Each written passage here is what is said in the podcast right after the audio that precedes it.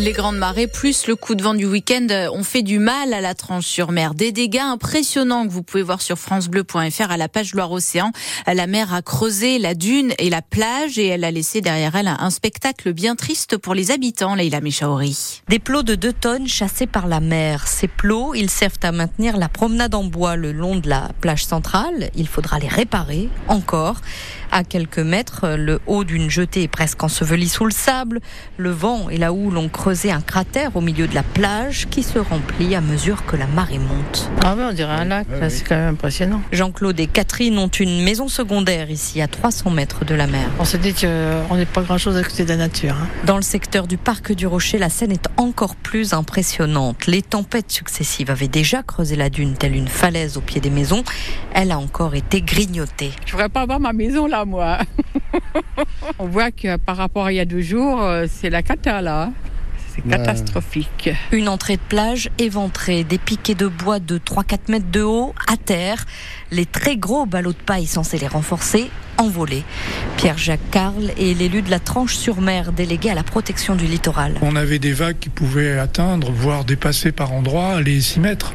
C'est la hauteur d'une maison quand même. Euh, il faut imaginer que quand ça arrive, ça fait du dégât sur le sable. À la Tranche, une cinquantaine de maisons sont menacées à terme par l'avancée de la mer. Et la ville se prépare maintenant aux très grandes marées du mois de mars avec un, coefficient là de 117, presque le maximum.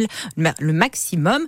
Celle qu'on a depuis vendredi se termine avec tout de même encore un coefficient au-dessus de 100 aujourd'hui. Le préfet de Loire-Atlantique assure qu'il y a régulièrement des contrôles des VTC à Nantes. Mais les chauffeurs de taxi en voudraient davantage face à une concurrence qu'ils jugent déloyale. Voilà pourquoi ils font une opération escargot sur le périphérique nantais ce matin. Euh, deux convois devaient partir de la Beaujoire direction la gare de Nantes et l'aéroport euh, qu'ils ont l'intention de bloquer. Ils devaient partir il y a environ un petit quart d'heure. Ils demandent aussi une revalorisation des tarifs pour le transport des patients. Euh, les agriculteurs pourraient, eux, reprendre leurs actions. C'est la menace qu'ils brandissent avant leur rendez-vous avec le Premier ministre cet après-midi. Gabriel Attal reçoit la FNSEA et les GIA, les deux syndicats majoritaires, qui lui demandent des garanties vis-à-vis des mesures annoncées il y a maintenant une dizaine de jours. Emmanuel Macron, de son côté, recevra demain la Confédération paysanne et la coordination rurale. Et euh, comme en fait avant chaque salon de l'agriculture, noter que c'est la première fois qu'il va voir les agriculteurs depuis le début de leur mobilisation. Euh, dans plusieurs écoles de Loire-Atlantique, ce sont les parents d'élèves qui se mobilisent en ce moment parce que des classes sont menacées de fermeture. Ils veulent mettre la pression avant la commission académique sur le sujet qui doit avoir lieu après-demain jeudi. C'est le cas notamment à Noyal-sur-Bru, tout au nord du département, et à Monnières, au sud de Nantes. Monnières où les élèves risquent d'être au moins 30, voire plus par classe à la rentrée prochaine en primaire. C'est ce que craint Johan Rousseau. Il a deux enfants à l'école des Trois Moulins.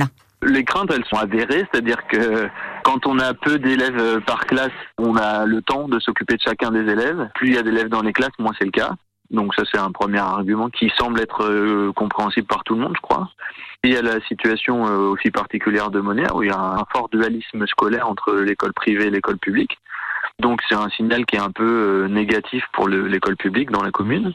Et puis il y a aussi le fait que ben, il y a pas mal de manque de remplacement, d'ailleurs que ce soit dans le privé ou dans le public, et la perte d'une classe a beaucoup plus d'impact dans ce cadre-là qu'il manque de remplaçants cette année scolaire en particulier, mais les années précédentes, ce qui fait un, des élèves qui sont répartis dans les autres classes et donc des journées d'apprentissage euh, perdues ou manquantes. Voilà pour les parents d'élèves. Aujourd'hui, ce sont aussi les chefs d'établissement qui se mobilisent à Nantes, notamment contre les groupes de niveau en maths et en français au collège à partir de la rentrée prochaine.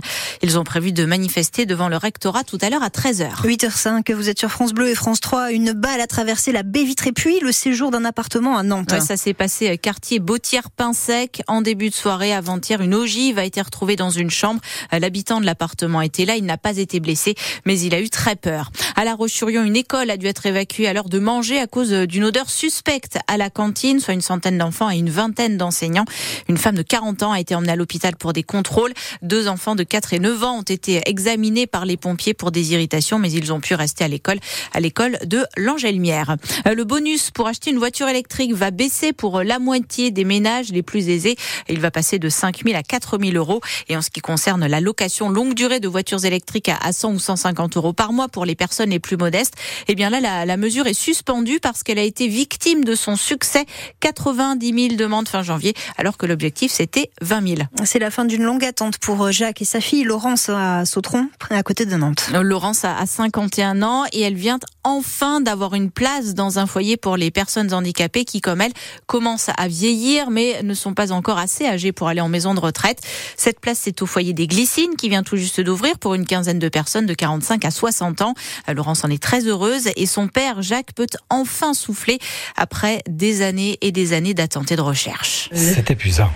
On recherchait depuis 10 ans et de façon très dynamique. Elle fait des stages dans différents foyers de vie depuis euh, 5 ans, 3 à 4 stages par an dans des foyers de vie et à chaque fois on nous disait la même chose. Le délai moyen est de euh, 5 à 10 ans pour trouver une place en foyer de vie. Maintenant, ça y est, c'est fait et, et, il faudrait que d'autres parents puissent trouver des places, bien entendu. Euh, et ça, c'est une question de budget, c'est une question de volonté politique, bien entendu, liée au budget et on connaît cette attente et c'est c'est à la fois angoissant et en même temps euh, il faut pas perdre courage et on trouve finalement des solutions.